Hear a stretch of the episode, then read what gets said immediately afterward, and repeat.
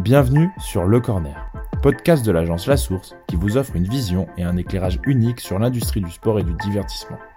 Toutes les deux semaines, leaders de l'industrie et personnalités du sport partageront leurs visions, leurs astuces et les nombreuses facettes de notre écosystème.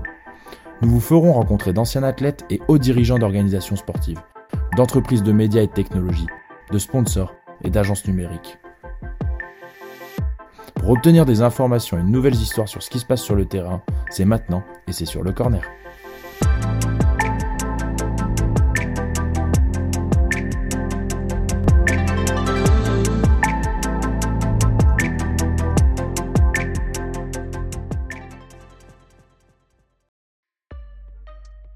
Depuis plus de 30 ans, Eurosport est l'un des leaders de la diffusion sportive en Europe mais la fragmentation des droits TV crée une forte concurrence qui pousse les chaînes à réadapter leur modèle en conséquence. Dans ce nouvel épisode Le Corner, on reçoit Cyril Lefebvre, directeur des opérations publicitaires pour la télévision et le numérique de la chaîne. Il va nous éclairer sur ce qu'est devenu Eurosport au fil des années et bien sûr la stratégie digitale et publicitaire du groupe. On vous souhaite une très belle écoute, comme toujours.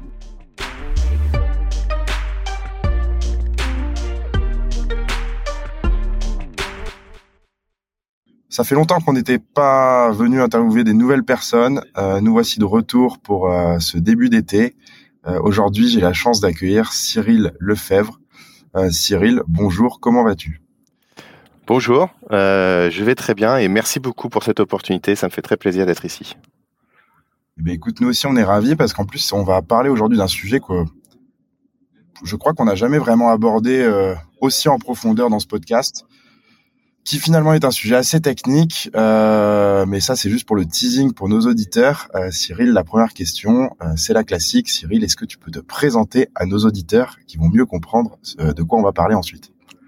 Très bien. Eh ben écoutez, moi je m'appelle Cyril, j'ai 41 ans, deux enfants. ça fait 16 ans que je travaille chez Eurosport, qui d'ailleurs ne s'appelle plus vraiment Eurosport, appartient à un groupe qui s'appelle Warner Bros Discovery qui est un géant des médias euh, avec beaucoup d'ambition et, et, et, beaucoup de beaucoup de projets.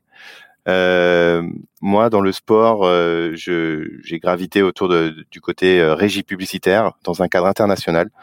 Euh, et ce qu'on vend est un peu atypique sur le marché puisque pas beaucoup de personnes sont sur ce business-là. ça ouvre beaucoup de métiers.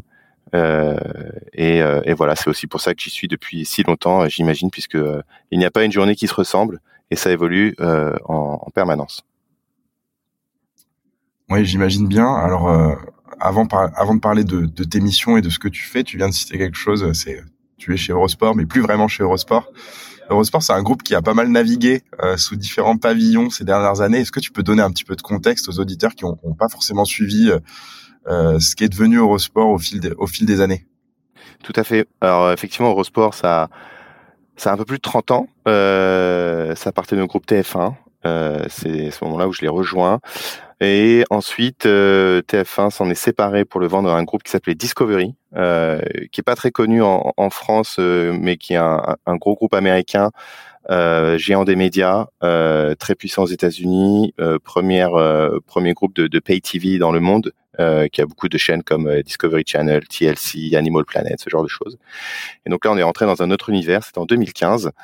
Et euh, ça a permis au groupe de, de, de, aussi se développer, surtout sur le digital. C'était c'était aussi pour ça qu'ils qu'ils avaient racheté racheté Eurosport. Euh, ils avaient acheté à ce moment-là les droits des Jeux Olympiques, euh, les droits de distribution à travers toute l'Europe, notamment sur le digital, pour commencer à, à, à en créer une plateforme de, de, de streaming. Et là, plus récemment, il y a un an, euh, le groupe Warner Media aux États-Unis, qui appartenait à AT&T, euh, s'est vu merger avec euh, avec Discovery dans le but, euh, et on en parlera plus tard, de créer une, une, une, plateforme de streaming qui pourrait venir concurrencer les Netflix et, Disney euh, dans, dans un futur proche. C'est déjà le cas aux États-Unis. Et donc là, Eurosport est un petit petit satellite, une petite pépite qui, qui, qui, est autour du sport, qui gravite dans un univers média géant mais finalement Eurosport est un peu le reflet de l'évolution des médias ces 30 dernières années où tu parles au début du groupe TF1 donc c'est euh, ce que le linéaire le classique que tout le monde connaît puis Discovery où là on a commencé à voir les ben d'ailleurs la première plateforme OTT de d'Eurosport sort à peu près à ce moment-là si je dis pas de bêtises, je crois 2013-2014. Et, effectivement, Warner et, les, géants, comme tu dis, de l'OTT avec avec des Amazon ou autres. Dans tout ça, du coup, toi, tu as dû évoluer aussi dans ton métier. Et je pense qu'aussi c'est pour ça que que tu nous dis que que tes journées ne se ressemblent pas forcément. Est-ce que tu peux nous expliquer déjà un peu l'intitulé de ton métier et en quoi il consiste, euh, au moins sur une année, si les journées se ressemblent pas? Ça marche. Donc en gros, j'appartiens pardon à la régie publicitaire internationale. Et le mot international est assez important parce que c'est ce qui nous définit et nous différencie surtout euh, dans notre façon de travailler et, la manière dont on a de, travailler avec des clients. Euh, Eurosport à la base était une chaîne pan-européenne pour pour ceux qui sont de ma génération, euh, moi j'avais découvert Eurosport en regardant euh, l'Euro euh, l'Euro 1996, d'ailleurs je dis 2016 non, où ils diffusaient encore des matchs de foot à cette époque-là et le, le, signal était le même dans tous les pays d'Europe. Euh, et donc on essayait de vendre de la publicité qui allait refléter et rayonner sur tous ces pays-là. Euh, moi là-dedans, euh, aujourd'hui, je m'occupe des opérations, euh, c'est-à-dire ce que vendent les commerciaux, il faut le mettre à l'antenne, que ce soit l'antenne télé ou les, les, plateformes digitales, et faire en sorte que les campagnes soient bien diffusées, que les outils qu'on utilise soient les bons, et que ce soit diffusé dans tous les pays où on, où on, est couvert. Et ça ne couvre pas seulement Eurosport, mais maintenant qu'on appartient au groupe Discovery, on peut aller vendre sur toutes les plateformes du groupe. Donc là, c'est pas mal de coordination et pas mal de travail avec toutes les équipes locales dans les différents pays où on est pour faire en sorte que nos campagnes publicitaires euh, rayonnent bah, sur la totalité des territoires sur lesquels euh, elles ont été vendues. Quel est, quel est le lien avec la stratégie de, d'achat des contenus? Il y en a un ou pas du tout? Il y a un lien parce que euh, dans un monde idéal, le, une acquisition de droits euh, doit pouvoir nous permettre de mieux vendre. cependant, euh, on n'est pas dans un business où on peut complètement rentabiliser l'achat d'un droit par la publicité. Euh, le, premier revenu euh, d'un groupe comme le nôtre, c'est la distribution. C'est les accords que l'on a, par exemple, avec Canal en France pour nous distribuer ou avec les, autres pays, les autres, les autres opérateurs dans les autres dans les autres pays. maintenant, on sait ce que nos clients veulent, on sait ce que nous on veut pour raconter une histoire qui nous permet de vendre des campagnes publicitaires autour du sport notamment parce que c'est notre ADN, c'est l'histoire première. Euh, si je peux reprendre un exemple, on est quasiment à un an des Jeux Olympiques de Paris. Euh, on commence à beaucoup en parler. Euh, nous, on, on, essaie de vendre quelque chose qui va pas juste s'articuler autour de la quinzaine des JO l'année prochaine, mais une histoire qui va commencer dès maintenant avec ce qu'on appelle un road to. Euh, et le meilleur, le, meilleur événement pour démarrer ça, c'est les championnats du monde d'athlétisme qui se passeront cet, cet, cet été en Hongrie. Euh, l'entreprise n'avait pas pour stratégie forcément d'acheter ce droit pour diverses raisons, euh, mais nous on a fait le forcing pour se dire c'est quelque chose qui va ancrer le démarrage de toute notre histoire, c'est important de l'avoir. Donc c'est le genre de discussion qu'on peut avoir en, interne avec les différentes équipes.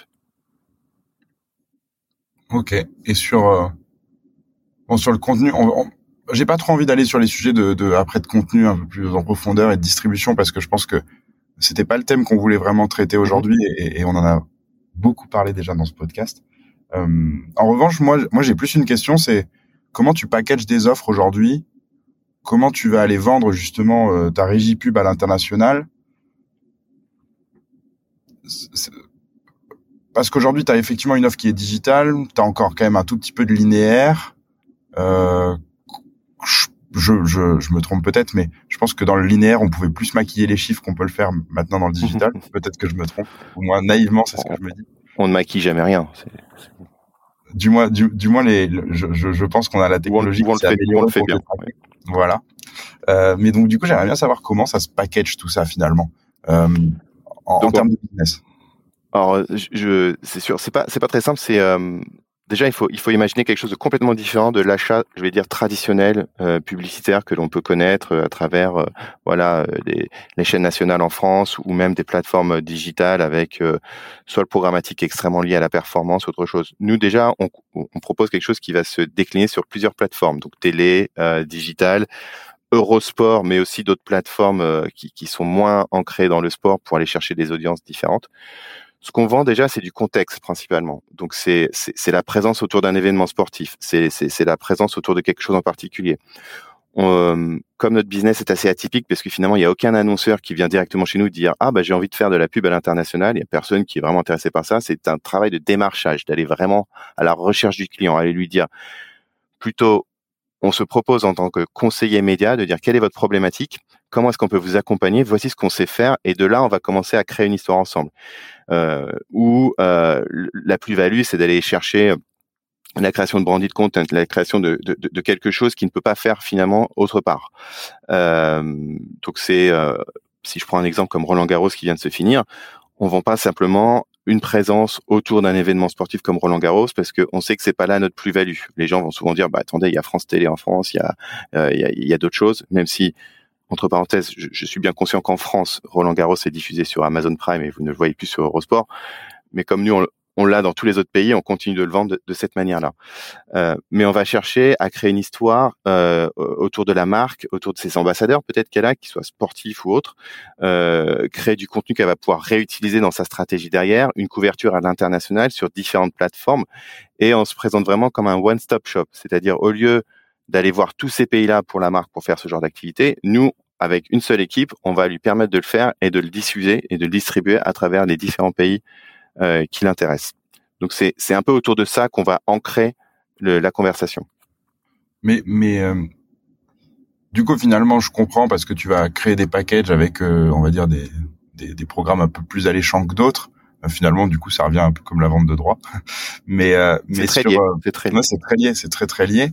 Mais mais dans tout ça en fait, je me demande comment derrière tu tu gères ta relation avec ton annonceur parce que eux aussi ont des stratégies par rapport au sport, par rapport à leur positionnement.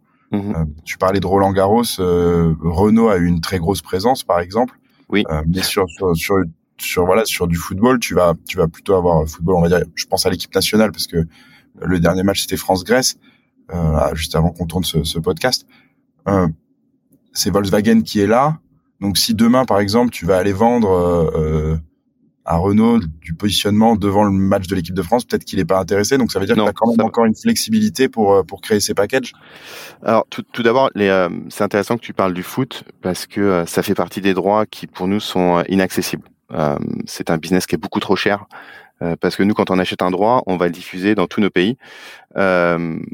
Il y a bien longtemps, quand, on a, commencé ça, la, la, vente de droits n'était pas euh, n'était pas faite de manière euh, très exclusive à, bloquer certains territoires. Elle est beaucoup plus complexe aujourd'hui. On, on, connaît le, marché des droits, on sait à quel point c'est très cher. Donc euh, nous, il y a une économie à un moment donné où on n'est plus capable d'opérer. Euh, et, le foot est, euh, le seul sport qu'on ne sait pas qu'on ne sait pas qu'on ne sait pas gérer parce que c'est inaccessible et du coup ça nous intéresse moins. Donc on n'a pas ce problème-là. Mais c'est vrai que pour en revenir à ta discussion, euh, avec un client comme Renault, par exemple, euh, qui est un acteur très national jusque-là, et là, pour le coup, on, arrive à l'accompagner à l'international. Euh, c'est bien sûr le tennis qui, qui, qui l'engage. Euh, on a des discussions pour les Jeux Olympiques l'année prochaine autour desquelles il faudrait faire quelque chose. Euh, il y a des moments où ça peut venir en termes d'une stratégie d'embouche marketing pour eux d'être autour d'un sport où il y a un partenaire officiel qui est différent, qui est peut-être un concurrent. Euh, il y a des règles très précises où on peut pas vendre à n'importe qui non plus, donc on est obligé d'attendre que le, partenaire officiel soit positionné avant de pouvoir avoir une discussion avec Renault par exemple. Donc il y a, voilà, on va on va on va on va balayer tous ces territoires qui pourraient les intéresser. On va voir comment est-ce qu'on peut les placer autour de ça. Ce qu'on va proposer aussi, c'est des placements très spécifiques, c'est-à-dire euh, si je reprends le tennis Renault, euh, je vais pas dévoiler toute leur stratégie, mais voilà, je, veux être dans ce match, je veux être dans ce break, je veux être en première position, je veux pas être à tel concurrent, je veux faire ceci, je veux faire cela. Ça, c'est toute la haute couture qu'on est capable de proposer, et sur la plupart de nos territoires. Et, c'est comme ça qu'on va accompagner une marque euh, à faire quelque chose qui va venir euh, compléter sa stratégie qu'elle peut avoir au niveau national. Euh, et aussi dans des budgets qui sont très différents parce qu'on est bien conscient de la puissance que l'on a et on n'est pas du tout sur la même base tarifaire qu'un TF1 en France, qu'un même qu'un France Télé, etc. Donc on, on vient leur dire complétez votre investissement publicitaire avec quelque chose qui va qui va venir vous apporter quelque chose supplémentaire plutôt que de dire n'allez pas sur ces territoires nationaux. On n'est pas en capacité d'être de, de, pouvoir être concurrent avec eux. Donc c'est bien en complément à chaque fois. Dans ce que tu dis là, tu parles de tu parles de haute couture, ça veut dire qu'un diffuseur, par exemple, euh, peut-être qu'il a besoin de payer plus cher pour ça, mais il peut dire euh, sur cette mi-temps, moi je me positionne, mais par contre du coup je mets un embargo sur tous les autres euh, constructeurs automobiles si on garde cet exemple. Oui, c'est ça. Nous, notre plus bel exemple, c'est c'est Rolex, euh, partenaire de très très longue date et qui on travaille beaucoup, qu'on aime beaucoup travailler, qui est qui est très exigeant euh, de par sa nature, mais voilà, qui aussi euh, nous force nous à, repousser nos limites, mais qui, qui, qui drive tout le monde dans la boîte pour euh, pour faire du mieux possible, pour délivrer quelque chose que l'on espère n'est pas possible ailleurs dans, dans la qualité de l'exécution, dans le suivi, dans le positionnement et dans dans ce qu'on leur permet d'obtenir et que l'on ne fait pour personne d'autre. D'accord. Et sur euh, et puis Rolex, je comprends un peu le positionnement par rapport à, à votre positionnement dans le motorsport aussi. Donc euh, et, et, le tennis. enfin oui, je, je comprends du coup d'où ça d'où ça peut venir le, le, lien. Et on revient encore au contenu finalement. Euh, tu as parlé de TF1 aussi. Tu as dit on n'est pas TF1, mais tu n'es pas TF1, mais tu as peut-être une audience qui est plus qualifiée que TF1 finalement on quand je dis on n'est pas TF1, c'est euh, on se compare pas à eux d'un point de vue puissance, parce que ce que l'on vend c'est pas de la puissance, on n'est pas aussi puissant, les chiffres, voilà, on ne les cache pas. Euh, donc sur ce territoire-là, on, on, on, on ne peut pas euh, se, battre face à eux ou d'autres acteurs nationaux. Nous, on vient ajouter une complémentarité à tout ça avec une audience un peu plus qualitative, euh, précise sur certaines cibles, qui va venir compléter des investissements au niveau locaux euh, au, niveau des locaux, pardon, qu'ils ont pu faire. Et c'est comme ça qu'on vient s'intégrer dans, dans leur stratégie, dans la stratégie média d'un acteur comme Renault qui va continuer de de, de, de, de, communiquer sur sur les, les, grandes chaînes nationales, mais qui va venir faire quelque chose d'un peu plus euh, euh, ad hoc sur des chaînes euh, comme comme les nôtres. Je reviens tout petit peu en arrière parce que ça me fait ça me fait me demander c'est quoi vos territoires clés finalement? Parce que c'est vrai que Eurosport c'est pas le finalement le, territoire de prédilection c'est pas la France. Euh, Aujourd'hui, vous avez d'autres territoires où vous êtes finalement meilleurs. C'est quoi vos territoires de prédilection euh, C'est le Big Five européen. Euh, Big Five européen. La, France est dedans. Je pense qu'en France, c'est peut-être pas le marché le plus puissant, mais c'est le marché avec la, la, le, plus qui, qui, connaît le mieux la marque, où la marque est, est, est bien ancrée. Euh, et c'est notre territoire d'origine. Et, et, voilà, on est basé aussi en France. Il y a, il y a beaucoup de choses que l'on fait ici, et on est à cœur de continuer à, à, faire en sorte que ce marché soit soit, soit puissant. Euh, le, le UK euh, l'est de plus en plus. La marque est beaucoup moins connue, mais Discovery et maintenant Warner ont on fait beaucoup de choses pour que on, on le soit beaucoup plus. Euh, vous l'aurez peut-être entendu, euh, tu l'auras peut-être entendu quand je dis vous, c'est je m'adresse à tout le monde, mais euh, Discovery, c'est lié à, à, BT Sport pour euh, voilà pour travailler ensemble et créer une nouvelle marque qui s'appelle TNT Sports au, au UK euh, et qui va progressivement reprendre tous les contenus Eurosport aussi pour faire pour faire quelque chose de beaucoup plus euh, de beaucoup plus de beaucoup plus fort quoi. Donc là-bas aussi on aura on aura une, une empreinte plus développée et après l'Allemagne, l'Italie, l'Espagne sont, sont les sont, sont les autres marchés clés en Europe sur lesquels on est très présent. Et, et, je me pose aussi une question parce que vous avez une grille de programme qui est de plus en plus étoffée. Vous avez un partenariat avec GTN pour les courses de, de vélo. Euh, comment ça s'articule? C'est que c'est vous aussi qui allez, euh, euh, vous avez un accord de distribution et c'est vous qui allez vendre après justement tout ce qui va être advertising. C'est le même format? Alors c'est euh, donc JCN appartient au groupe. Euh, on est actionnaire majoritaire, je crois. Euh, et donc on travaille main dans la main avec eux. Ce qu'on va rechercher, c'est que nous, on va leur offrir bah, la, puissance de diffusion et de couverture, et eux viennent un peu euh, ajouter euh, tout le côté expertise qu'ils ont, ajouter une base de fans supplémentaire dans dans, dans, dans l'audience que nous touchons, et, euh, et pour aller un peu au-delà de la couverture traditionnelle du vélo. Euh, que, que l'on peut voir sur d'autres sur d'autres chaînes. Euh, donc ça nous permet d'étoffer vraiment ça. Euh, effectivement, c'est une une petite entreprise dans une grosse entreprise, euh, les règles sont pas toujours claires. Euh, c'est voilà, on est on, est nombreux, il y a, il y a beaucoup de choses on trouve toujours un, un intérêt d'entente pour, pour, pour, travailler ensemble. Mais effectivement, nous, on est capable d'aller euh, d'aller vendre sur leur plateforme, de travailler main dans la main avec eux, eux pareil. Euh, et, euh, et, pour l'instant, ça se passe très bien et ça nous permet de se positionner comme euh, la chaîne du vélo, euh, pas seulement en France, mais, mais à travers l'Europe. Ouais, je trouve que d'un point de vue utilisateur, je trouve que c'est effectivement un move qui a été super intéressant pour vous.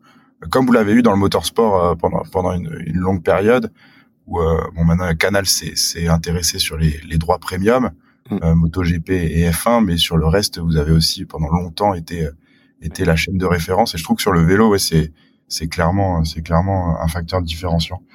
Moi, ça m'amène sur une question un petit peu plus euh, euh large. C'est qu'en fait, on parle beaucoup d'OTT depuis tout à l'heure, d'advertising, mais finalement, il y a aussi une consommation des utilisateurs sur des nouveaux formats tu vois où je veux en venir, les réseaux sociaux, le clipping, euh, du near live, des highlights, il y a plein de nouveaux formats. Comment vous l'appréhendez d'un point de vue groupe en termes de stratégie et toi comment tu l'appréhendes d'un point de vue métier et publicité? C'est vrai qu'il y a l'univers digital a, a, toujours eu cette façon de, de se réinventer euh, très rapidement, de créer des nouvelles tendances euh, euh, sur lesquelles il fallait, il fallait être capable de se positionner rapidement et d'arriver à suivre euh, le rythme. Euh, je pense qu'aujourd'hui, c'est des choses qui sont incontournables, notamment les réseaux sociaux. C'est sûr que c'est un Eldorado que encore tout le monde n'a pas complètement, je pense, compris. Et il y a souvent euh, espèce de, de, de, de, mauvaise compréhension de comment une plateforme telle que, les réseaux sociaux doivent être utilisés pour communiquer. Il y a communiquer en tant que euh, chaîne, euh, éditeur, et il y a communiquer avec les annonceurs. Et, et, souvent, il faut pas faire le, le, mauvais mélange, le mauvais mix, où ça, ça, ça, ça c'est une mauvaise campagne, un mauvais message qui, qui traduit ça. Donc, on essaye d'être assez vigilant à pas à pas vouloir, à pas aller trop vite, à, à, à pas vouloir tout mélanger. Euh, bien évidemment, on, on, est très euh, regardant de ça. Aujourd'hui, nous, le, le, le, focus, il est beaucoup plus sur développer une offre de diffusion de contenu euh, la plus élargie possible, la plus riche possible. Quand on peut y euh, allier euh, un territoire publicitaire, on le fait. Mais pour l'instant, la stratégie de l'entreprise, c'est vraiment l'utilisateur first. Vous l'aurez peut-être remarqué sur nos plateformes digitales, le site a changé euh, juste après le Covid, est devenu euh, plus épuré. Euh, pour certains, ça a été un changement qui, qui n'a pas été très très apprécié, pour d'autres un peu plus. Mais euh, c'est la stratégie de l'entreprise de dire l'utilisateur, si on, si on veut lui permettre d'accéder à nos plateformes de contenu et lui vendre ce type de, choses, euh, il faut qu'on fasse attention à, la pression publicitaire qu'on met autour de ça. Donc c'est sûr que moi, en tant que régie publicitaire, c'est pas forcément un discours qui me plaît parce que souvent ça nous crée plus de barrières que d'opportunités. Mais on est obligé de faire avec euh, parce que c'est clairement l'objectif de l'entreprise au, sens le plus global du terme. Tu vois, on avait on avait tourné un podcast et je t'invite à, l'écouter. C'est euh, avec euh, Amir de chez Combini. Donc eux finalement finalement c'était pareil. Il y avait toute une stratégie bah, de, de, de de mise en place de, de de partenariat avec des marques euh, mais finalement, ça reste de la publicité, mais avec du programme beaucoup plus inclusif. Et finalement, ils ont un peu pris le contre-pied de ce que tu es en train de me raconter là. Euh, mais après, eux, c'est un média qui s'est créé euh, via ces plateformes-là, donc forcément, la stratégie dès le départ est différente et l'historique est différent. mais moi, je me demande comment aujourd'hui tu arrives à, à, à garder même la même attractivité euh, si tu si tu te passes de ces plateformes et, et, bien sûr tu dois les utiliser pour attirer du monde sur ta plateforme euh, et, et, les stratégies de retargeting c'est quelque chose de, de clé dans dans, dans dans le milieu du broadcast mais comment tu arrives à, à, garder l'attractivité par rapport à, à, aux plateformes d'un point de vue déjà euh, messaging c'est-à-dire que toi tu peux proposer des formats tu vas dire euh, je caricature et évidemment c'est pas mon métier ça va s'entendre mais je, ok, je te donne un format 30 secondes euh, qui est le premier slot euh, à la mi-temps euh, de tel événement. Quand quelqu'un d'autre va arriver et dire, ben moi, je te propose le highlight début avec un watermark et etc. Et mon engagement va être de temps et va peut-être durer un petit peu plus longtemps dans le temps. comment tu arrives à te positionner déjà en termes de, de, de, de proposition, en, en termes d'offres, et après aussi en termes de prix, parce que je me dis, j'imagine que l'arrivée de tous ces nouvelles offres de, de, de, de sponsors, de publicité, euh, ça a forcément eu une, une, une, incidence sur vos prix. Alors, on... Nous déjà, la typologie des campagnes ou des annonceurs avec qui on travaille a un cadre un peu plus, euh, on est un peu plus dans l'institutionnel, dans, dans, euh, on, on, veut se, se, se, démarquer un peu du, du performance euh, à, à, à, tout prix pour, pour deux raisons. Euh, parce qu'on sait qu'on n'est pas forcément capable d'atteindre les, mêmes performances que certains acteurs extrêmement, euh, euh, comment dire, des, des, acteurs très précis de, de ces domaines-là. Euh, typiquement les, les, les GAFA sur, ce, sur certains territoires. Et on, on approche toujours d'une manière plus globale, c'est-à-dire on, on, va aller sur plusieurs plateformes. C'est la c'est le mix de tout ça qui va qui va qui va rendre la, campagne pertinente, performante avec différents indicateurs. Euh, en, guise de tarif, c'est aussi bah voilà le, fait de pouvoir combiner tout ça sur autant de territoires euh, et en allant vraiment chercher ce que ce que la marque euh, veut en termes de, contexte nous permet d'être hyper attractif. Euh, et ça demande aussi une certaine agilité, euh, ce, genre de nouvel acteur qui, qui, propose là ce que tu décrivais sur euh, avec le watermark, etc., etc., que que des groupes comme le nôtre n'ont peut-être pas. Mais c'est pas là-dessus qu'on fera la différence non plus. Euh, c'est quelque chose qui s'inscrit sur du plus long terme. C'est des partenariats qui, qui, qui, mettent du temps à se mettre en place et qui sont généralement pas des one shot sur un événement d'une semaine, mais plus sur une saison, une année, plusieurs années. Euh, et certains partenariats vont au-delà de, de, de, de, seulement du, du média ou d'une résonance sur des plateformes, mais euh, au-delà de la stratégie de créer du contenu, mais ça peut être aussi sur certains événements sportifs que l'on produit, que, que, comme comme le, le, vélo et la, la Track Champions League, où euh, c'est du c'est du sponsor terrain, c'est euh, c'est faire rencontrer à nos partenaires euh, les autres partenaires qui on travaille. C'est sur des, des, territoires sur lesquels on va créer un événement sportif, de faire rencontrer les communautés locales, les acteurs locaux. Donc ça ça vraiment et puis maintenant avec Warner et, et, et l'ouverture à tous les studios, tous les films, tout ce que ça tout ce que ça découle, des discussions sont, sont sont sans fin quoi. Donc c'est c'est là-dessus qu'on va se positionner plutôt que de faire des des, des coups qui semble être plus euh, l'objet de, spécialistes dans ces domaines-là, euh, avec qui on va plutôt essayer de coopérer, euh, d'aller les voir et de se dire bah tenez on a une on a une campagne il y a tout ça et sur le levier la digital ou ce truc là nous on ne sait pas faire. Est-ce qu'on peut le faire ensemble et est-ce qu'on peut trouver quelque chose qui qui nous qui nous va à, tous les deux? C'est dans cette optique là qu'on qu'on irait se positionner.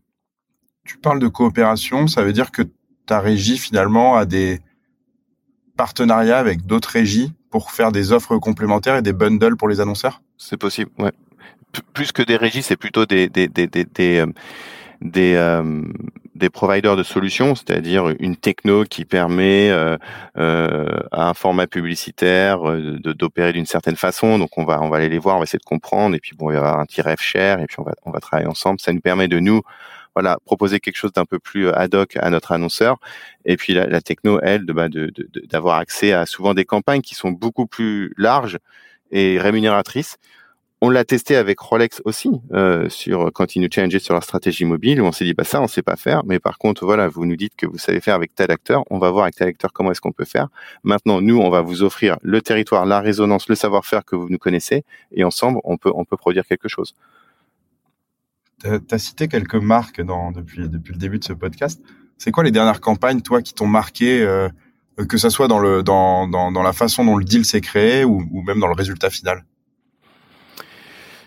Il y en a plusieurs. Euh, il y en a un qui est assez vieux, mais pour lequel on est assez fier parce que euh, une, une, entreprise comme Eurosport, euh, sur l'univers du digital, on, on, s'est jamais positionné comme étant euh, que ce soit en avance ou, des experts. Euh, on, a souvent essayé de, rattraper un peu le rythme parce que l'ADN de la boîte est très télé. Euh, ce genre de groupe dans lequel on est, euh, voilà, le digital est encore en pleine transition.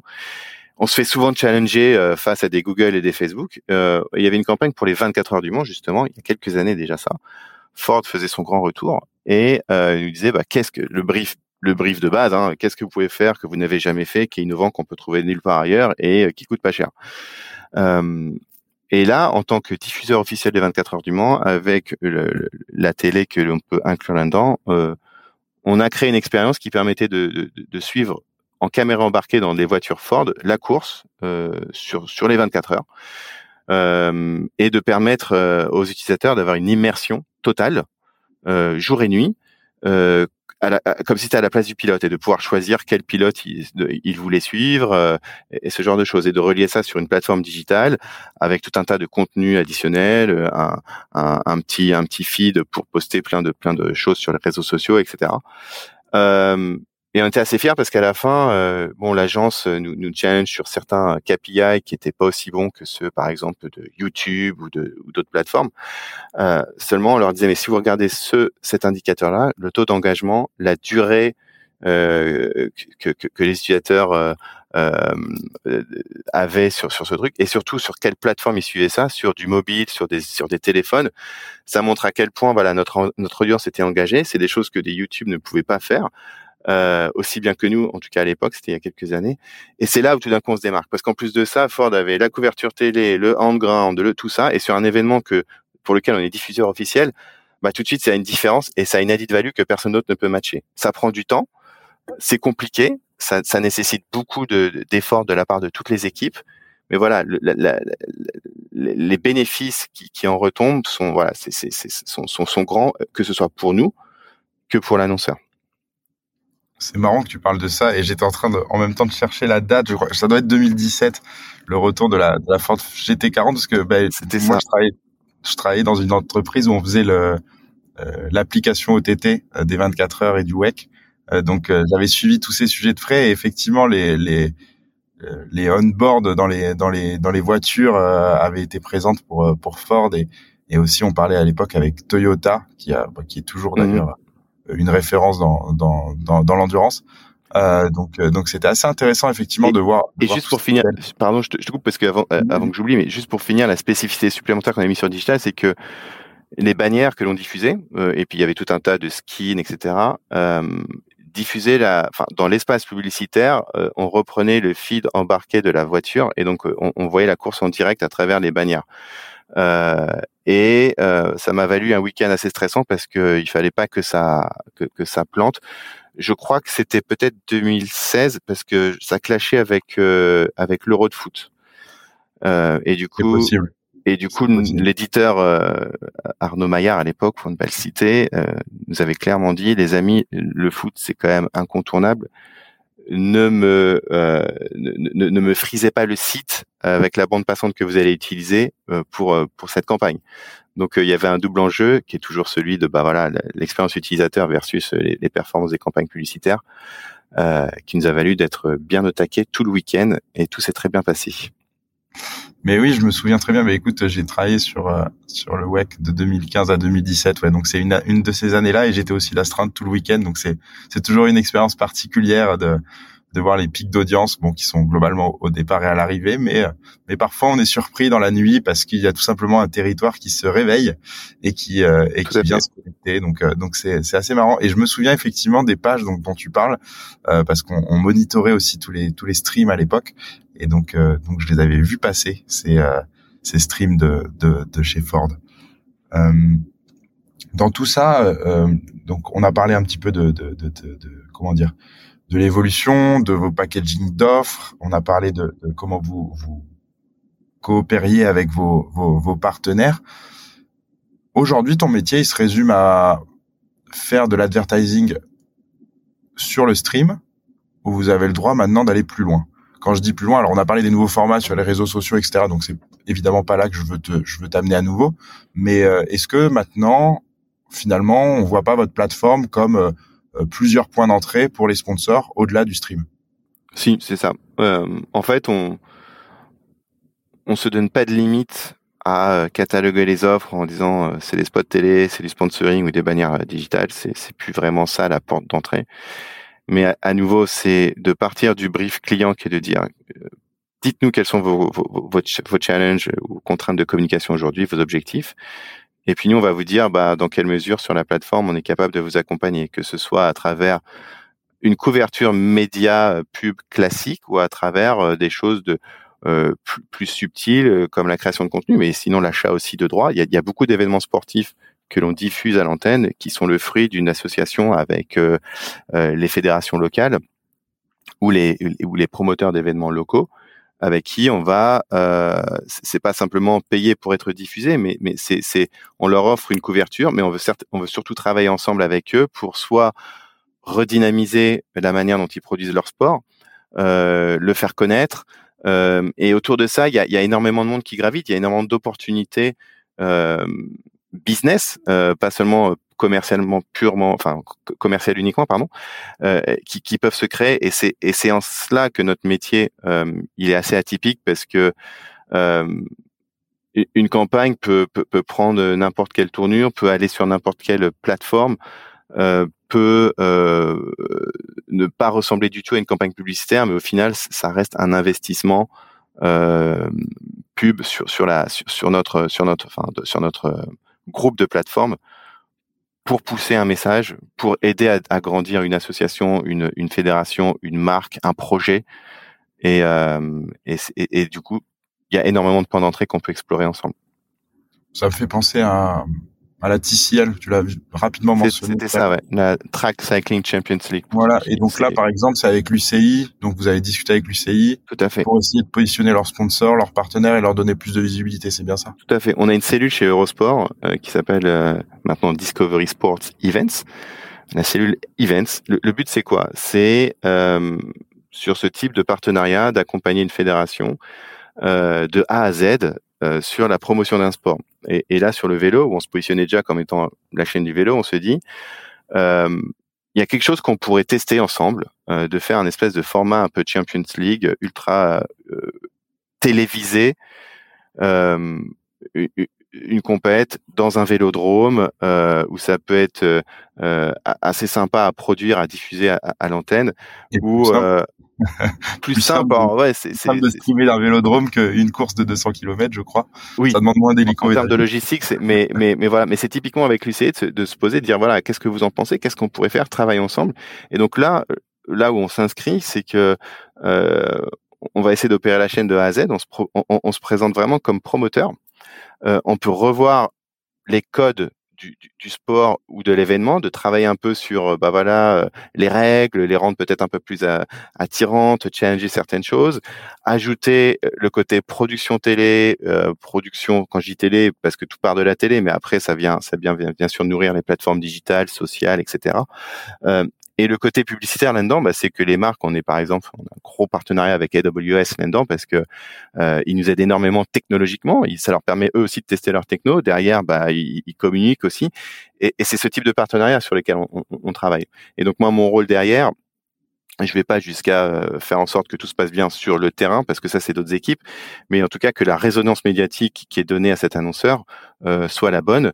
Euh, parce qu'on va créer des sections particulières sur le site, on va on, va on va créer d'autres contenus pour eux, on va les on va les mettre à l'antenne, on va les mettre sur les plateformes sociales, on va les mettre sur le sur les plateformes digitales. Euh, mais voilà, le, le, deal part de là et après euh, s'inscrit comme un, un, deal média euh, plus classique à gérer. J'imagine que c'est le genre d'initiative qui plaît aux, aux Américains et aux groupes plus larges qui est en train de se former, euh, de créer ce type de programme? Oui et non. Euh, au tout début, tout comme euh, la découverte d'Eurosport quand Discovery nous a racheté, la première chose qu'ils se sont dit, c'est waouh, qu'est-ce que c'est que ce truc? C'est c'est finalement assez compliqué parce que eux le voyaient de l'angle plus euh, américain, euh, des, des, des, des, quatre ligues majeures là-bas qui, qui sont distribuées, qui sont quand même euh, faites pour la télé entre guillemets, c'est-à-dire qu'en plein match de basket, vous allez prendre un temps mort parce qu'il faut partir en pub et euh, parce que le break de pub était prévu. On sait très bien que le sport c'est pas ça. On, on, dicte pas la course cycliste. Attendez les mecs, on va partir en break ou le tennis. Arrêtez de jouer, on va partir en pub. C'est pas comme ça. On, doit s'adapter à ça et c'est ce qui fait que le live est très difficile à, gérer parce que tout peut se passer. Et, et on pourra revenir là-dessus après. Donc ce que je veux dire, c'est que le point de départ, euh, ils sentent l'intérêt, mais ils, ils, comprennent pas tout. Ils sentent que c'est quand même très très complexe ils veulent le cadrer au maximum, le normer au maximum pour faire quelque chose qu'ils maîtrisent à 100%. Et, et la frustration, c'est que ce genre de choses, c'est très difficile à, bien cadrer à, et, à, bien maîtriser parce que ce qui en fait aussi la beauté, c'est tout le côté imprévisible. Le, la beauté du sport, c'est de finalement vivre quelque chose que l'on n'avait pas vu venir, qui, qui, sort un peu du commun. Et c'est, et c'est, c'est, si vous regardez la finale de la Coupe du Monde, c'est euh, les matchs extraordinaires que l'on peut vivre. Bien sûr, on aurait préféré le gagner celui-ci, mais c'est ce qui fait vibrer tout le monde. Le sport, c'est ça, et le côté du direct, c'est ça. Euh, et donc, dans le cas d'une entreprise qui veut tout de suite tester la rentabilité, pour tester une rentabilité, ils veulent tout, ils veulent tout prévoir. ça prend du temps à digérer et, et, à, et, à, accepter et à comprendre. Et on est toujours dans des discussions à essayer de leur dire voilà pourquoi on va faire ça, voici pourquoi ça, on le fera, on ne sait pas trop comment ça va marcher, mais on le verra plutôt le jour J. Et c'est toujours une prise de risque.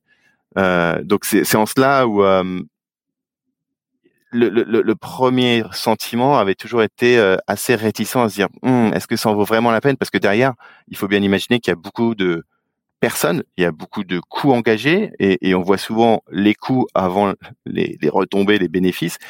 Euh, et on a envie de serrer ça au maximum. Donc euh, ça, ça demande plusieurs années de tests quand je dis test, c'est de vivre l'événement et de, et, de, et de les faire vivre ça du cœur de l'événement pour se rendre compte que ce savoir-faire, c'est vraiment notre ADN, c'est vraiment quelque chose que peu d'autres personnes sont capables de proposer.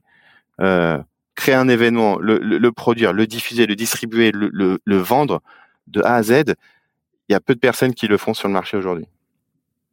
Ouais, je pense que c'est effectivement ça qui est intéressant. Et quand on voit les nouvelles initiatives qui sortent, je pense forcément au padel parce que parce que c'est un sport encore récent, on va dire au moins dans son rayonnement international. Il était déjà très populaire dans certains pays, mais maintenant il a un rayonnement international. Euh, bah, c'est pareil, si demain euh, tu arrives à maîtriser la chaîne de valeur, donc euh, pour l'instant il y a encore deux, deux, deux tournois, mais, mais, mais ça risque d'évoluer très vite. On, on, peut imaginer effectivement que c'est intéressant d'avoir d'avoir toute la chaîne de valeur. j'ai, j'ai, je me pose aussi une question et, et, je suis en train de commencer à dériver un peu ma pensée sur le fait que vous allez être un groupe et un peu sur le, le futur, on va dire, du groupe. Oui. Euh, Aujourd'hui, on a beaucoup parlé de contenu live et tu m'as d'ailleurs euh, tendu une perche en me disant on peut on peut revenir dessus parce qu'effectivement le live tout peut se passer. Euh, T'entendais quoi par là? Ça veut dire qu'il y a des moments où il faut euh, adapter ta communication au dernier au dernier moment? Oui, parce que si je reprends vraiment le cadre publicitaire qui était le point de départ, euh, un annonceur, on, lui promet une campagne, il achète un certain. alors nous, on est dans le contextuel, donc ça peut être un, un, un volume de présence plus et, et, et à ça et forcément il veut savoir quelle puissance il va en tirer, c'est sûr. Et donc un événement sportif, si on reprend le, tennis, Roland Garros, qui s'est très bien passé, on a eu de la chance, il n'a pas plu, les matchs ont été plutôt bien. Mais euh, un match de tennis, ça peut durer une heure et demie, c'est comme ça peut durer euh, huit heures. Comment est-ce qu'on construit notre inventaire publicitaire là-dessus? Parce qu'on n'en sait rien. Donc on est obligé de de prendre un parti pris, de se dire, on va imaginer que le match va se faire en 3-7 euh, de 6-4. Euh, on va construire les présences publicitaires de cette façon. Ça va nous dégager un inventaire et voilà comment on va commencer à le remplir. Et c'est comme ça qu'on construit nos offres. Euh, quand le match est plus long, finalement, c'est plus d'inventaire à délivrer. Donc, il faut trouver une manière de, de, de, de, le diffuser, enfin de le délivrer intelligemment. C'était, c'est pas bah, offrir trois fois plus de présence que l'on a vendu à notre annonceur, parce que sinon, bah, euh, on ne fait pas un très bon ROI. Mais si le match est plus court, c'est l'inverse, c'est dire bah mince, euh, finalement Nadal, parce que c'était souvent l'exemple que l'on prenait, à mes 6-2, 6-1, 6-0 à son adversaire en une heure c'était plié et du coup bah on a la moitié de l'espace publicitaire qui n'a pas été diffusé. Qu'est-ce qu'on fait? Donc c'est cette, euh, c'est comment travailler de manière dynamique tout au long d'un tournoi pour vraiment avoir anticipé le mieux ces scénarios, euh, l'espace que l'on peut faire, l'adapter en, en permanence et souvent quelque chose qui euh, n'est pas bien compris à l'extérieur, c'est pourquoi est-ce qu'on on oblige euh, les gens à nous livrer euh, leur plan média, à avoir tout de ficelé euh, au moins une semaine à l'avance? C'est parce qu'après tout le travail qui va être fait va être un travail d'horloger, va être un travail très manuel qui va se faire même pendant la diffusion pour aller bien replacer les bons éléments publicitaires au bon endroit, parce que le contexte, c'est ce qu'on a vendu une nouvelle fois. Si Rolex voulait être dans la demi-finale homme sur le troisième set, euh, au quatrième break, euh, machin, il faut qu'on soit là. Et ça, ça change tout le temps. C'est impossible de savoir que ce sera à 16h08. On n'en a aucune idée. Et donc, c'est une énorme machine en jour J qui se, qui se crée. Mais au final, notre partenaire vient pour être au cœur de l'événement, au plus proche de l'action. Et c'est ce qu'on, c'est ce qu'on lui doit. Et donc c'est c'est pour ça que c'est une énorme machine et que le direct tout peut arriver parce que encore une fois des matchs de tennis c'est le meilleur exemple. On n'en a aucune idée, aucune certitude euh, sur comment le match va se diffuser. Le joueur se blesse l'année dernière, Zverev se blesse, boom, end of the game. Qu'est-ce qu'on fait? Euh, C'est autant de scénarios qu'il faut qu'il faut anticiper. Mais comment ça se passe d'un point de vue contractuel avec ton annonceur si euh, si tu n'as pas diffusé son ce, ce, ce qui était prévu? Ou inversement, tu as, du contenu en plus à mettre, ça veut dire que tu, tu compenses. Enfin, comment ça, comment ça marche d'un point de vue opérationnel Alors, euh, contractuellement, donc on s'engage sur une volumétrie de, de, de, de présence, potes, bannières, etc. à diffuser? On va faire en sorte qu'on va y arriver. Euh, donc on va on, on, va peut-être discuter avec l'antenne euh, en direct en disant écoutez là ce qui serait bien c'est que vous fassiez un segment de repartir en break pour nous permettre d'avoir encore euh, une minute trente à, pouvoir diffuser parce qu'on a deux spots de 30 secondes à passer pour tes clients et puis on, en diffusera un autre à côté donc c'est autant de négociations que l'on a tout le temps un bras de fer avec l'antenne en permanence pour créer une expérience téléspectateur ou, ou, utilisateur sur le digital qui soit la plus fluide possible et, et, la plus liée à l'action du sport, tout en permettant de diffuser toutes nos campagnes publicitaires. Donc il y a, y a, des débats, on va dire, très sympas euh, en permanence euh, en interne pour justement faire valoir ça. Euh, et euh, si jamais on est dans l'impossibilité d'y arriver euh, et que c'est parce qu'il y a un cas de force majeure que l'on peut difficilement contourner, les sports d'hiver, par exemple, si tout d'un coup, bah, il y a une tempête de neige pendant toute la semaine de la compétition, l'événement n'a pas lieu, on, on, on, peut pas forcer la campagne à être diffusée. Donc, là, on va discuter avec le partenaire, on va, on va trouver un autre terrain d'entente, on va peut-être euh, l'accompagner sur un autre territoire à un autre moment. C'est, c'est, en cela où euh, euh, l'engagement que l'on a avec eux contractuellement offre aussi beaucoup de souplesse et ils, l'entendent aussi quand ils viennent travailler avec nous que voilà, c'est des choses qui peuvent arriver et qu'au final, on va toujours arriver à, à délivrer quelque chose qui qui, qui, qui, qui, était, qui, qui était proche de, de ce qu'ils avaient, proche ou sinon mieux que ce qu'ils avaient signé. Et ça veut dire que l'annonceur paye euh, la facture qu'à la fin? Je rentrerai pas dans le thème, mais à tout, à tout moment, euh, souvent à la fin, euh, mais finalement le, le, paiement lui-même, euh, bon, c'est important, c'est sûr. On préfère être payé pour ce qu'on fait que, que, que, pas, mais au-delà de ça, c'est plus la relation qu'on aura nouée. On, on travaille étroitement avec les annonceurs, c'est-à-dire que on ne cherche pas à court-circuiter nécessairement les agences médias ou tous les partenaires qui avec qui ils travaillent, mais on a à cœur d'aller voir la personne chez, chez, chez la marque avec qui on peut vraiment se poser pour discuter pleinement, lui faire comprendre qui on est, comment on peut l'accompagner pour que chez lui ça ça crée une étincelle, ça crée une envie de travailler ensemble. Et à partir de là, on va faire rentrer tous les autres acteurs pour euh, ficeler ça. Euh, et donc, c'est très important d'avoir cette relation-là. C'est pour ça que beaucoup de nos partenaires sont, sont avec nous depuis aussi longtemps, parce que voilà, c'est les valeurs du sport qu'on essaie de faire véhiculer en priorité. Et, et, et ça crée ce, ce, quelque chose d'un peu unique que l'on peut difficilement mesurer, qui, qui nous permet d'aller au-delà de ces trucs extrêmement contractuels. Et bien sûr, on a ces discussions-là, mais, mais, mais ça nous permet d'aller au-delà de ça. Et je me demandais aussi, en, termes de business, sachant que parfois, les annonceurs vont pas juste faire une pub euh, de voiture où euh, il y a une jolie musique et on voit la voiture euh, sous différents angles, sous un joli paysage. Parfois, ils vont faire du contenu qui est quand même lié au, à l'événement. Oui. Vous, vous avez des partenaires du coup créatifs ou vous les laissez tout le temps gérer le avec leur agence créative le fait de faire le spot publicitaire etc ou parfois vous intervenez aussi de ce côté-là? On, a deux types d'annonceurs. On, a ceux qui aiment bien tout faire maîtriser, qui viennent avec une idée et on voit dans quelle mesure on peut, on peut l'intégrer. Euh, C'était notamment le cas à l'époque de, de, Peugeot autour de Roland Garros. Encore une fois, on reste dans le climat sportif actuel. Euh, qui en tant que partenaire officiel euh, voulait que l'on fasse des interviews des, des, joueurs dans leur voiture quand ils allaient de leur hôtel au, au, au stade. Euh, il faut faire attention parce que les règles du CSA, qui est la, le régulateur sous lequel on opère, euh, a quand même des contraintes très spécifiques et de dire le placement de produits, etc. Euh, faites attention, on n'en veut pas trop. Mais si c'est entre guillemets intégré dans la ligne éditoriale de dire mais ce qu'on veut en fait là c'est interviewer le joueur quand il quand il est dans ce moment où euh, il est dans sa bulle dans sa voiture. Enfin la voiture peu importe il, viendrait en métro ce serait pareil. Euh, on veut on veut avoir son ressenti à ce moment-là. Il s'avère qu'il est dans une Peugeot parce que c'est le partenaire officiel à l'époque. Maintenant c'est Renault. Euh, et, du coup on voit naturellement la, la, la voiture qui s'inscrit euh, dans, dans, dans, le programme pour, pour, le téléspectateur, il se rend même pas compte que c'est une campagne publicitaire, alors qu'en fait, c'est un partenariat qu'on a avec Peugeot de le faire. Euh, et ça offre quelque chose éditorial euh, qui, qui, a une valeur ajoutée, qui est intéressant de, de, de voir dans quel, dans quel état d'esprit est Djokovic quand il, quand, quand il est à 10 minutes d'arriver à Roland Garros et de se dire c'est une demi-finale, euh, je joue Nadal, il faut que je sorte un match d'anthologie. Ouais, je pense que même pour l'utilisateur final, euh, l'expérience c'est vachement plus cool. quoi. T'es pas juste en train de regarder une pub. Et voilà, c'est pas la Peugeot, boum, c'est la nouvelle 208 électrique, ceci, cela. Voilà, ça, là, ils le savent. Mais c'est plutôt, ah, sans le savoir, ils sont à l'intérieur de ça. Mais il est vrai qu'on peut aussi euh, être complètement force de proposition et accompagner notre partenaire à dire, bah voilà, voici des idées qu'on peut avoir, on peut le produire pour vous, on va le faire comme ça. C'est souvent des annonceurs, comme quand je le disais tout à l'heure, euh, beaucoup d'entre eux c'est un cadre assez institutionnel. Euh, euh, c'est pas forcément des annonceurs que vous allez voir euh, sur, sur, sur toutes les chaînes. Ça peut être l'office du tourisme de certains pays qui, qui cherchent aussi à avoir un rayonnement en Europe qui ont peu de moyens.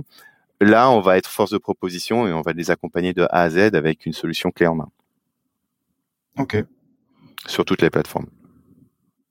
Je finis sur mon ma section future. J'ai été structuré quand même. Je t'ai dit avant, avant de avant de lancer l'enregistrement, je t'ai dit je suis pas toujours structuré sur ce qu'on t'a envoyé comme question avant parce que oui, pour, pour nos auditeurs, on envoie quelques questions avant. Euh, et là, je le respecte pas toujours, enfin même presque jamais. Mais il y a quand même une section future là. Vous êtes dans un gros groupe euh, américain. Les chiffres sont importants. Ils devaient déjà l'être. Oui. Là, ils vont peut-être encore prendre encore plus de place. Oui. C'est c'est quoi un succès pour toi déjà? C'est quoi un succès? Alors au-delà de la relation que tu vas continuer à avoir avec avec tes partenaires, mais c'est quoi un succès en termes de chiffres pour toi et c'est quoi un succès pour ton annonceur? Un succès pour moi, c'est que euh, la livraison des campagnes euh, se soit bien passée, qu'il que, n'y ait pas eu de mauvaise surprise, que l'on ait délivré la promesse. Euh, que ce soit pour l'annonceur en lui-même, que, que, pour toutes les, toutes les équipes qui étaient, qui étaient concernées, et aussi par rapport à l'antenne télé euh, ou ou sur le digital les utilisateurs, c'est-à-dire que on n'est pas des remarques en disant ah, c'était quoi cette campagne qui était nulle, patati patata ou qui nous a pris trop d'espace ou qui était. Vous avez eu des gros échecs comme ça? Ça arrive, c'est arrivé des choses se passent très mal parce qu'il y a eu une mauvaise communication. Un... Oui, parce que parce que un gros ce que ce soit sur la télé, un gros débat qu'on avait l'an dernier avec euh, avec l'antenne, c'était que entre deux jeux, euh, on avait une certaine durée à, diffuser qui était jugée un peu trop longue pour l'antenne parce que le risque était de revenir un peu trop tard euh, sur l'action et que la première chose à faire c'est de ne jamais manquer la moindre seconde d'une action gros débat parce qu'en plus à Roland Garros ça va très vite les changements de côté euh, alors qu'à l'US Open de tennis euh, je pense que la, le diffuseur a un peu plus de pouvoir sur l'organisateur pour faire en sorte que les joueurs ne reprennent pas le match euh, avant que les, on soit revenu de coupure publicitaire. Donc ça c'est un gros débat et en plein tournoi on a dû revoir ces durées là et ça a mis en péril la, plupart de, de, de, de l'inventaire que l'on avait et on a dû jouer des coudes pour pouvoir diffuser toutes les campagnes donc ça, c'est un enjeu qu'on peut avoir. Sur le digital, on, le sait très bien, les, retours peuvent être assez forts et assez agressifs parfois parce qu'on entend plus souvent des gens se plaindre que des gens euh, dire euh, c'était génial, j'ai adoré cette campagne publicitaire. Ça n'existe pas. Donc on part déjà d'un a priori euh, négatif en permanence. Donc c'est comment est-ce qu'on arrive à, à, gérer ça, à faire un peu le tri entre juste l'énervé de service qui de toute manière, bon bah, ça sera toujours comme ça, ou quelque chose qui a vraiment eu un impact. Et donc essayer de le mesurer. Et c'est toujours un peu le débat. On en a de moins en moins parce qu'on a pris quand même le parti pris de, de, faire quelque chose de beaucoup plus épuré sur les plateformes digitales aujourd'hui. Mais voilà, c'est aussi un enjeu de faire en sorte qu'on a, euh, moi, mes, mes, mes interlocuteurs, c'est l'antenne, l'annonceur, euh, le chef de la régie, faire en sorte que la campagne soit bien livrée, faire en sorte qu'à la fin de l'année, on, on ait atteint l'objectif. D'un point de vue de corporate, ils regardent bien ça. Euh, ils regardent le fait qu'on arrive à créer aussi un terrain de croissance, qu'on arrive à euh, surtout livrer ce qu'on avait promis. Ça, je pense que euh, c'est assez intéressant. Euh, la vision, euh, on va dire anglo-saxonne là-dessus, c'est ils peuvent entendre. bien sûr, ils sont ils sont ils sont très portés sur l'objectif et, et, plus plus l'objectif est gros, plus ça les plus ça les intéresse, c'est certain. Mais ce qu'ils détestent aussi, c'est de, de, de, de ça nous est arrivé une fois de dépasser l'objectif. On pensait tous qu'on allait recevoir des éloges. Euh, mais comme on ne leur avait pas dit que ça n'avait pas pu être anticipé dans les forecasts financières et dans tout le travail qui s'ensuit, ça les avait un peu pris de court. Et du coup, ça, ils n'avaient pas aimé, par exemple. Alors bien sûr, c'est moins pire que d'être à moins 20% de l'objectif, c'est certain. Mais il y a cette rigueur du chiffre à se dire, si tu me dis que tu vas faire 120, tu fais 120. C'est pas 121, c'est pas 119, c'est 120. Et si tu sais que tu vas faire 121, tu me dis dès maintenant. Donc voilà, c'est ça qui drive tout. Et comme tu le disais, c'est euh, bottom line, c'est le chiffre. C'est euh, c'est où est-ce qu'on va atterrir. Maintenant derrière, comment on y arrive, c'est à vous de jouer. Donc voilà, c'est c'est tout ça qui résonne dans notre euh, dans nos KPI, on va dire. Ça a un impact sur votre poids en termes d'audience.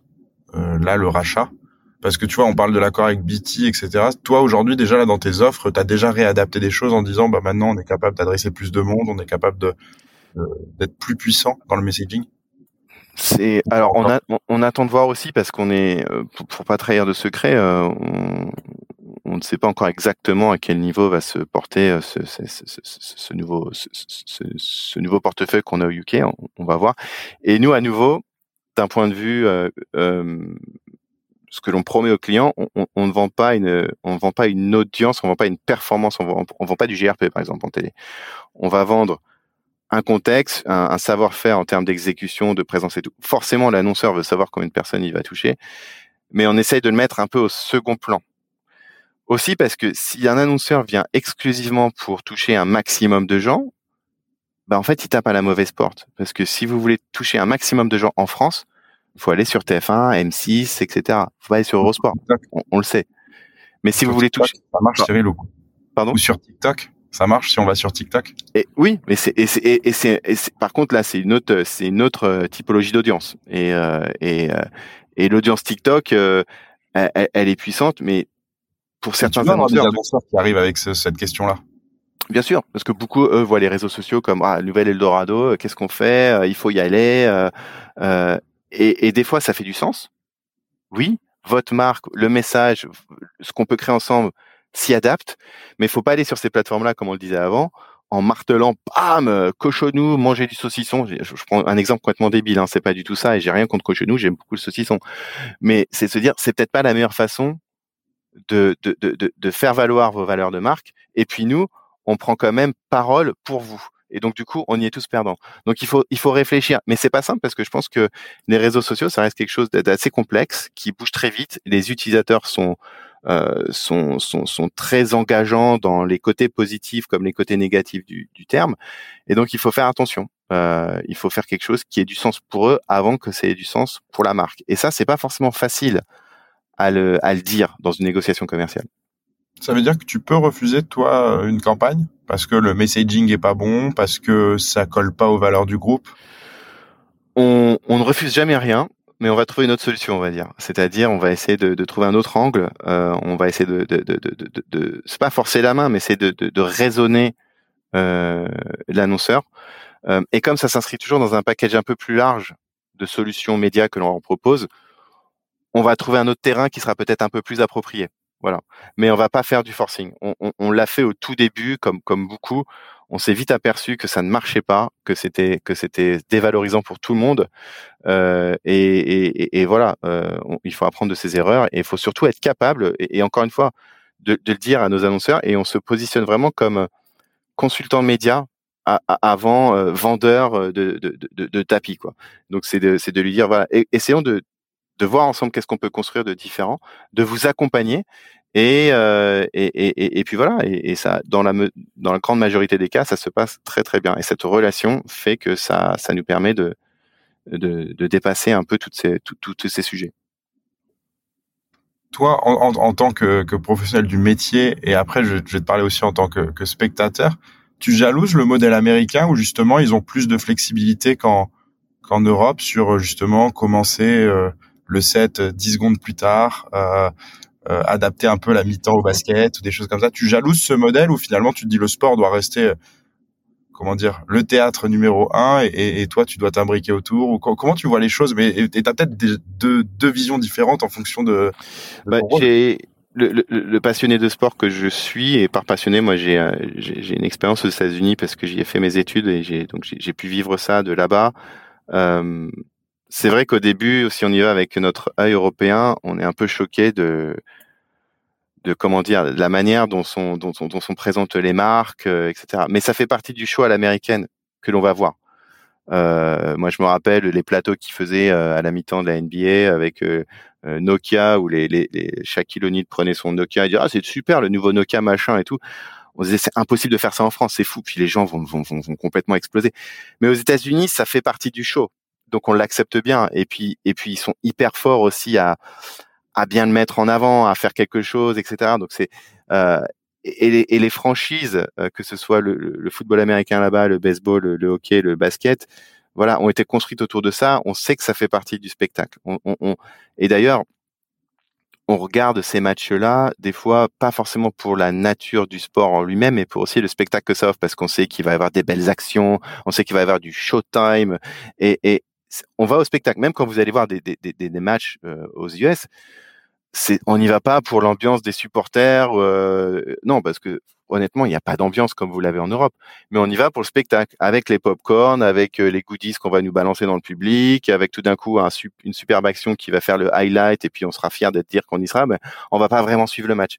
Certains passionnés le font, mais pas d'autres. Alors qu'en en, France, en Europe, c'est complètement le contraire. Donc je pense qu'il y a deux cultures. Publicitairement, c'est vrai que ça nous donnerait beaucoup plus de souplesse dans ce qu'on veut faire. Mais je pense que derrière ça, euh, on a une certaine fierté de, de, de, de vivre le sport euh, euh, tel qu'il est, d'essayer de, s'adapter à lui, de, créer une histoire où pour l'annonceur qui va venir, il va partager cette émotion, il va partager les hauts et les bas de ce sport, parce que c'est ça qui à la fin euh, déclenche bah, toutes les valeurs que, que, que l'on connaît du sport et qui est un peu ce que l'on ce que l'on essaie de vendre euh, à nos partenaires. Est-ce que est-ce que j'ai été clair ou est-ce que j'étais complètement euh, noyé non, une réponse commerciale clair et je réfléchis en même temps, mais je me dis que oui, tu as raison et, et, je pense qu'effectivement il y, a un, il y a un biais culturel. Euh, et à la, à la fois, j'étais en train de me dire, euh, parfois on a quand même à apprendre de, de, du modèle américain, alors pas dans pas dans tout, mais au moins sur le fait de se dire que ce n'est que du sport et que c'est drôle aussi justement d'avoir un mec qui à la mi-temps s'amuse avec un téléphone, comme tu le dis. Euh, faut désacraliser un peu le truc et, je, et, je, pensais notamment au programme maintenant de, de, de avec Thierry Henry et notamment euh, sur sur sur le football et où, où je trouve qu'ils amènent un ton euh, au UK qui est un petit peu plus léger et, euh, et je trouve aussi que c'est agréable et, ça peut aussi aider les marques à terme à se dire bah en fait on est là pour se divertir avant tout et, et avoir un truc, un ton un peu plus léger. Je suis complètement. pas toujours le cas. Parfois, on regarde du, du sport et, et c'est plus trop léger. C'est, ça devient trop sérieux parfois et peut-être que, peut-être que ça, ça, ça peut jouer sur les, sur justement les annonceurs, etc. Tu, tu, tu vois comment le futur de ton métier, parce qu'il a beaucoup évolué en, en, en 20, 30 ans, il va mm. continuer d'évoluer évidemment. Euh, ouais. Vous, c'est que vous avez en interne et vous parlez déjà de la suite. Euh, il va évoluer comment ton métier? C'est je sais pas vraiment, euh, et c'est ça qui est à la fois frustrant parce que des fois on a on, a envie d'avoir un peu plus de certitude et euh, le changement c'est bien, mais à, un moment donné on aimerait bien euh, que, pouvoir se stabiliser, mais on est dans une industrie que ce soit média, sport ou, ou digital qui qui, qui change très vite, qui, qui, qui, bouge dans tous les sens, qui teste, qui, qui, des fois ne sait pas encore trop aller. Euh, et c'est ça qui est, c'est ça qui, est attirant aussi. Moi, mon métier, quand je disais que j'étais directeur des opérations, souvent euh, quand je vois mes, mes, mes confrères, euh, que ce soit par exemple sur digital, c'est des gens qui sont très experts dans euh, tous les ad serveurs, tagging, le programmatique, tous ces trucs-là, etc. Moi, je me sens toujours comme un espèce de voilà de d'amateur là-dedans parce que je suis loin d'être aussi expert que techniquement sur tous ces sujets-là parce que il faut savoir ce que c'est, il faut savoir comment ça fonctionne, mais notre notre métier derrière est tellement touche à tout et tellement couteau suisse que euh, il faut avoir euh, il faut avoir cette gymnastique euh, euh et, et, et c'est là-dessus que que l'on m'attend, c'est plutôt de savoir euh, ce deal-là qui est complexe, qui, qui répond à aucun code, qui, qui, que, mais que l'on doit diffuser, etc. Comment est-ce qu'on fait? C'est autant de travail technique avec certaines équipes pour faire en sorte que ce soit possible, que de travail de coordination avec d'autres pour que une équipe accepte de nous aider, que d'aller solliciter euh, un collègue euh, sur euh, au UK par exemple pour lui dire il faut absolument qu'on arrive à me faire ça en place et ah oui toi tu as tes campagnes publicitaires parce que tu vends ça aussi et puis nous régie internationale on vient un peu en en complément de tout ça et, et, et c'est toujours sur des terrains minés qui, qui, qui, ne peuvent pas être cadrés où, où c'est un peu le, le, laisser faire et on espère que ça va arriver. Donc on est un peu des casques bleus, tu vois, en permanence. Euh, et donc le côté gratifiant, c'est que tu as, l'impression de travailler pour une cause et, et de et, d'avoir un peu champ libre pour pour, y pour, pour pouvoir le faire. La frustration, c'est que t'as pas l'impression que tu as le soutien entre guillemets du, du, de l'entreprise à avoir euh, à, avoir fait en sorte que tout peut bien se passer parce que voilà, c'est c'est c'est c'est un peu une compétition en interne quelque part, tu vois. Euh, et c'est en cela que euh, c'est parfois usant parce que tu, tu te bats en permanence, mais comme gratifiant parce que parce que ce qu'on fait, je sais pas où, où ailleurs je, je pourrais le faire pour l'instant de cette manière-là. C'est un joli mot de la fin. Oui, mais c'est, c'est oui, c'est, oui, ça, ça, peut être un joli mot de la fin. C'est voilà, c'est, c'est fait d'éternel renouvellement. Euh, il faut savoir saisir les opportunités. et il faut se dire qu'il y a plutôt des belles opportunités à saisir que d'avoir peur du changement qui, qui, qui va qui, qui va nous demander de bah, de d'arrêter ou de de, de, de, de, faire quelque chose qui nous qui nous plairait moins. En tout cas, le contenu n'est pas mort, loin de là. On en voit de plus en plus, donc je pense que ça va plutôt être le morcellement, à mon avis, de ton activité qui va être un sujet. Donc, quand tu dis que tu as beaucoup de sujets différents, à mon avis, tu en auras peut-être encore plus dans le futur. C'est une grosse gymnastique, hein, oui. C'est ce que, c'est ce que j'imagine de mon côté, mais, euh, mais en effet, je comprends. Écoute, c'était, c'était très intéressant parce que, parce que tu nous as donné une, une vision de comment ça marche, euh, de l'autre côté de la télé, de l'autre côté de son ordinateur. Euh, c'est toujours intéressant. Euh, on n'a pas toujours les tenants et aboutissants sur comment c'est packagé, sur comment vous coopérez. Toi, tu as un enjeu en plus d'être dans un plus gros groupe qui a qui évolue beaucoup. Euh, donc, euh, c'était c'était euh, riche en, en, contenu. Donc, donc merci beaucoup, Cyril. Et, et on a l'habitude de finir par une question. Alors, c'est marrant parce que alors pour nos auditeurs, on envoie toujours un petit édito, comme j'ai dit, avec quelques questions. Et, et, Cyril, en fait, il a répondu à l'édito, donc c'est marrant. Donc j'ai lu les réponses et, et, et c'est marrant tu as, été un très bon élève. Mais je me rappelle euh, plus de ce que j'ai répondu, donc il va falloir que je me souvienne. Écoute, c'est très bien. Moi, je peux, je peux te rappeler. C'est juste que la dernière question, c'est on te demande si tu as un livre, un film, une série à recommander. Enfin, d'ailleurs, quelque chose en fait à recommander euh, à, à, nos auditeurs. Et ta première phrase, c'est, euh, c'est, je regarde n'importe quoi à la TV et depuis que j'ai des enfants, je m'endors au bout de 20 minutes. Oui, Donc, euh, toujours, je dis que t'allais peut-être pas nous recommander un programme télé, mais mais mais je, je te laisse aux recommandations. Bah sans surprise, moi, euh, euh, la série Netflix Drive to Survive, euh, au-delà d'être très bien faite et, euh, et donner un, ouvrir ouvrir les portes sur le monde de la F1, le côté voilà ultra compétition, tout change, une saison va très vite, on se prépare dix mois pour quelque chose qui peut tout basculer au bout de deux courses. C'est assez révélateur de l'industrie dans laquelle on est. C'est-à-dire qu'il faut se battre en permanence, il faut être essayer d'être innovant, et, et c'est un peu c'est un peu l'état d'esprit, mais au bout au bout du compte c'est extrêmement passionnant, c'est c'est c'est ça qui nous fait vibrer, c'est euh, c'est c'est c'est extraordinaire. Euh, et puis après dans dans un cadre beaucoup plus léger, euh, moi j'utilise souvent et puis j'ai beaucoup aimé ce film là. Forrest Gump et l'analogie sur la boîte de chocolat où on sait jamais de quoi demain sera fait. C'est un peu vrai aussi, et c'est ce que tu, c'était ce que tu disais avant dans, dans la conclusion. C'est euh, si on savait exactement comment ça allait se passer, si on avait euh, si, réponse à tout, je pense qu'on s'embêterait tous énormément, surtout dans ces métiers-là. Donc il faut savoir que cette prise de risque, ce, changement qui, qui, plaît pas forcément, on n'est pas tous faits euh, pour vivre dans du changement en continu. Moi le premier.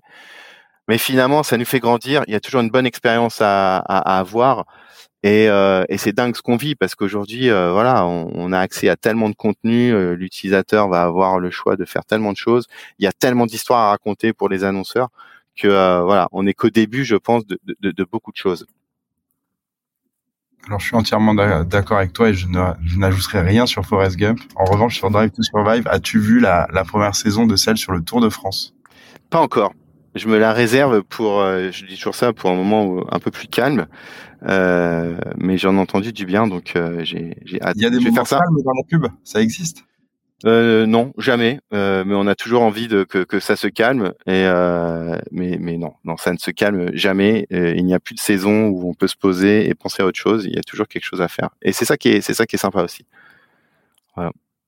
J'en doute pas. Mais je regarderai avec, euh, avec euh, grand intérêt, quoi. Mais j'attends le Tour de France aussi pour me mettre vraiment. Tu sais, moi, c'est le contextuel encore une fois. Donc, euh, euh tant qu'on n'est pas pleinement dans le vélo, je, là, je, on, sort du tennis et de, de, des 24 heures. Mais ça va arriver très vite, effectivement. Ouais, tu vois, il te reste 10 jours parce que on est le jour de la fête de la musique pour nos auditeurs aujourd'hui. Euh, donc, donc ouais, regarde là parce que c'est assez intéressant. Ils ont vraiment repris le format Drive to Survive. Euh, je trouve ça assez chouette tout ce qui euh, tout ce qui euh, tout ce qui montre euh, là-dedans. donc donc ouais, tu m'en diras des nouvelles. Écoute, merci beaucoup Cyril. C'était un plaisir de tourner cet épisode qui dure un peu, mais parce qu'on avait plein de choses à, à échanger. Et, et, je te souhaite une bonne continuation. Merci beaucoup David, merci à tous et à très vite avec plaisir pour revenir. Bonne journée. Salut. Salut. Ça y est, vous êtes arrivé à la fin de cet épisode. On espère que vous l'avez apprécié et si c'est le cas, n'hésitez pas à lui donner 5 étoiles sur votre plateforme d'écoute préférée. En attendant, vous pouvez toujours visiter notre site internet www.lasource.io pour en savoir plus sur nos activités ou tout simplement vous abonner à notre newsletter pour recevoir le meilleur de l'actualité sport et tech chaque mois dans votre boîte mail. Et je vous dis à bientôt pour un nouvel épisode Le Corner. Le Corner.